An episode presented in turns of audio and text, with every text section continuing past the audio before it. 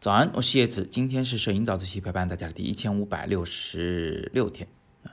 那今天是周二啊，原本应该跟大家讲技巧，但是我一个不小心啊，昨天周一把技巧给讲了。那今天周二就来填这个周一的坑，咱们讲器材，好吧？那今天的话题呢，依然想从呃前两天我带大家拍故宫开始啊。拍故宫的时候呢，有一位同学使用的是华为的手机拍照。在交作业的时候，就发现他的那个照片啊，异常的鲜艳，那个红啊，红的简直不要不要的，是吧？橙色、黄色，那黄的简直不要不要的。呃，我在点评的时候就跟他说了这一点，我说，华为手机拍照呢，确实就喜欢把颜色拍得特别鲜艳。呃，其实跟它类似的还有很多国产的厂商啊，安卓的手机其实都喜欢把颜色拍得非常鲜艳，这种鲜艳的画面非常讨巧。呃，这个大众呢，可能没有受过太多的色彩的训练，他就觉得鲜艳的颜色比较好看啊，呃，所以大家比较喜欢，就会买他的手机。然后我就建议他说，你下次用华为手机拍照，争取呢下一个专业的拍摄软件啊，或者是说你就把那个高级设置里边啊，那个 RAW 格式、原始格式，把那个功能给打开，就拍 RAW 格式照片。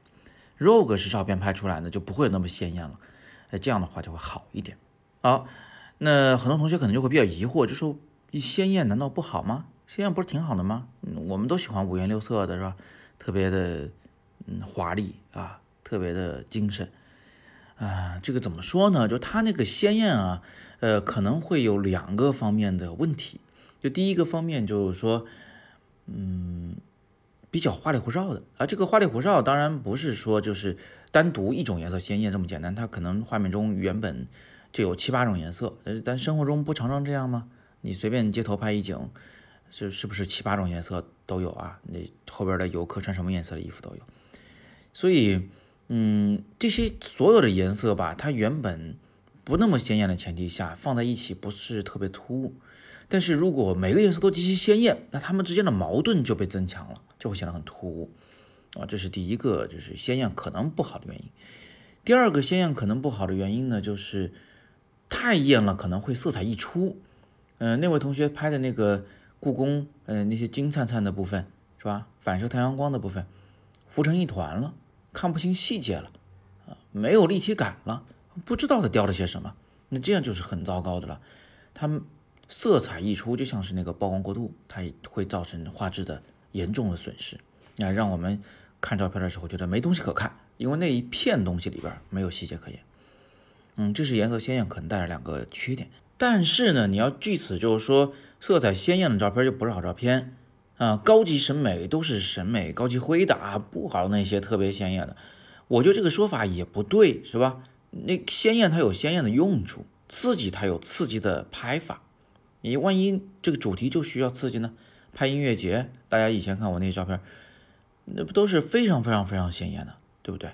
那那些照片，除了很多这个老百姓喜欢，其实很多内行的这咱摄影师也喜欢呀。为什么呀？哎，注意啊，我这个鲜艳啊，比较高级，是吧？这不是自吹自擂，这种鲜艳呢，它是可控的鲜艳，嗯，它是既鲜艳吧，还没有色彩溢出。它其实快了，它马上就要变成那种没有任何细节的色彩溢出了，但它就没有，它就是在那个边界上徘徊着。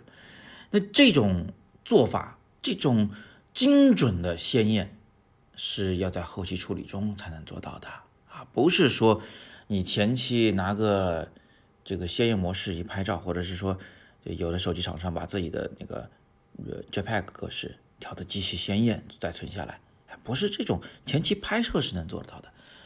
最好是在前期拍摄时啊，为了防止鲜艳过度，而尽量的压制色彩的鲜艳程度，是吧？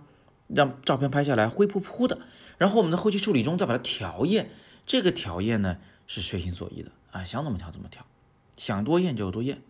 但是如果你已经在拍摄前期就色彩溢出，在后期调灰就非常难了。那在这里呢，我拿一个胶片的例子来做一个佐证。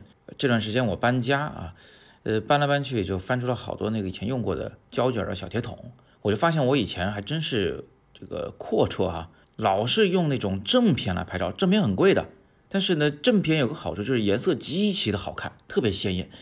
我挺喜欢那个色彩的，那种鲜艳真的特别好看啊！如果你们用过正片的同学就会知道，那它比负片真的鲜艳太多，但是就是不会显得那么俗套。所以说呢，鲜艳这个事儿啊，它并不是说就是个坏的东西，它主要还是要看你的色彩搭配好不好，还要看你鲜艳的是不是过了头啊，还要看它跟主题之间是不是能够契合。但是啊，如果在你还没有学会怎么去正确的搭配色彩，特别是如何去 hold 住那种鲜艳的色彩，那这个时候你最好还是先把照片拍的灰一点，后期处理中再把它调艳，这样比较靠谱，好吧？所以，呃，和这位同学一样，使用华为手机的同学，使用小米或者其他的国产品牌手机同学，你们要注意。如果你们的手机拍出来的 JPEG 格式照片看上去比肉眼看到的世界要鲜艳太多，你一定要小心，这可能是个坑。最好使用 RAW 格式来拍摄。同样的，使用相机拍照，同学们啊，你们也一定尽量要使用 RAW 格式来拍照，留下画面中更多的细节。后期处理中想怎么调都是可以自由的、细腻的、精准的去调整的。顺便多提一句。相机也好，手机也好，只要使用了 RAW 格式来拍照，那么你调鲜艳模式还是什么标准模式，就色彩模式啊啊，它最后对照片是没有什么影响的，啊，可能会对你相机里面回看照片时的那个画面效果有影响，但是一旦到电脑里，画面都会呈现出一个最标准的、最好的一个形态。好，那今天我们就简单的讲这么多，我也为你录制了更多的摄影好课，其中不少还是免费的，它都在阅读原文中。那今天是摄影早自习陪伴大家的第一千五百六十六天，我是叶子，每天早上六点半，微信公众号“摄影早自习”，不见不散。